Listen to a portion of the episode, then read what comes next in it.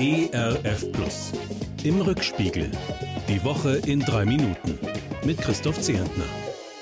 Na, das ist ja vielleicht eine Woche. Da will uns die Weltgesundheitsorganisation WHO doch tatsächlich das griechische Alphabet beibringen. Alpha, Beta, Gamma, Delta und so weiter und so fort. Jeder griechische Buchstabe steht für eine neu entdeckte Variante des Covid-Virus. Früher wurden diese Mutanten ja benannt nach den Ländern, in denen sie zuerst aufgetaucht sind, also Indien, Großbritannien oder Südafrika. Aber weil das ein schlechtes Licht werfen könnte auf die jeweilige Nation, heißen die Mutanten eben jetzt wie griechische Buchstaben.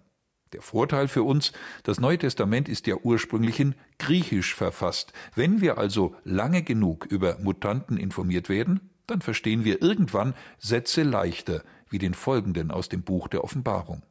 Ich bin das Alpha und das Omega, sagt Gott da, aufgezeichnet in Offenbarung 1, Vers 8. Ich bin der Anfang und das Ende, der Erste und der Letzte. Apropos endlos. In Ostdeutschland debattieren Politik und Gesellschaft in dieser Woche mal wieder auf höchster Ebene. Streitfrage, gibt es in Sachsen, Sachsen-Anhalt, Thüringen und so weiter Menschen, die nicht in der Demokratie angekommen sind? Und wenn ja, könnte man diese Menschen mit ihren nicht-demokratischen Positionen noch mit Argumenten erreichen? Ausgerechnet der Ostbeauftragte der Bundesregierung, der CDU-Politiker Marco Wanderwitz, meint, Teile der Ostdeutschen seien verloren für die Demokratie. Für diese Einschätzung kriegt er mächtig Hiebe, aber auch viel Applaus. Seine Parteifreundin Bundeskanzlerin Angela Merkel widerspricht ihm sehr deutlich. Sie wolle jeden Menschen für die Demokratie gewinnen, sagt Frau Merkel. Eine gute Einstellung, finde ich.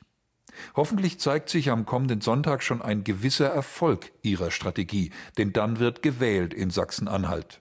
Als Beobachter von außen kann man nur hoffen, dass viele Bürgerinnen und Bürger von ihrem Wahlrecht Gebrauch machen und dass sie auf gutem, demokratischem Wege dafür sorgen, dass die Extremen von rechts und links außen nicht stärker werden. Bei allem Ärger über manchen Politiker und manche Entscheidung, wir haben meiner Meinung nach eins der bestmöglichen politischen Systeme. Das sollten wir uns nicht kaputt reden oder kaputt machen lassen von Extremisten. Israelische Verhältnisse jedenfalls kann sich keiner von uns wünschen.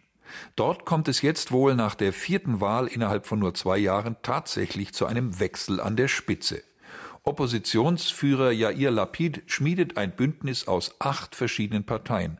Der langjährige Premierminister Benjamin Netanyahu soll so in den Ruhestand gezwungen werden.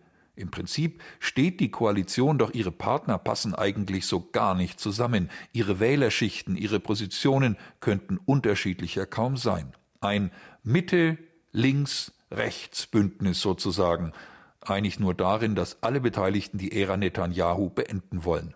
Schwer vorstellbar, wie solch unterschiedliche Partner eine stabile Regierung bilden sollen.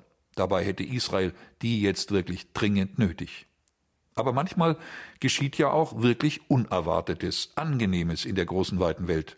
Da schaffen unsere deutschen Eishockey-Cracks doch bei der Weltmeisterschaft in Lettland tatsächlich einen Sieg gegen die hochfavorisierten Kanadier und jetzt auch noch einen im dramatischen Viertelfinale gegen die starken Schweizer.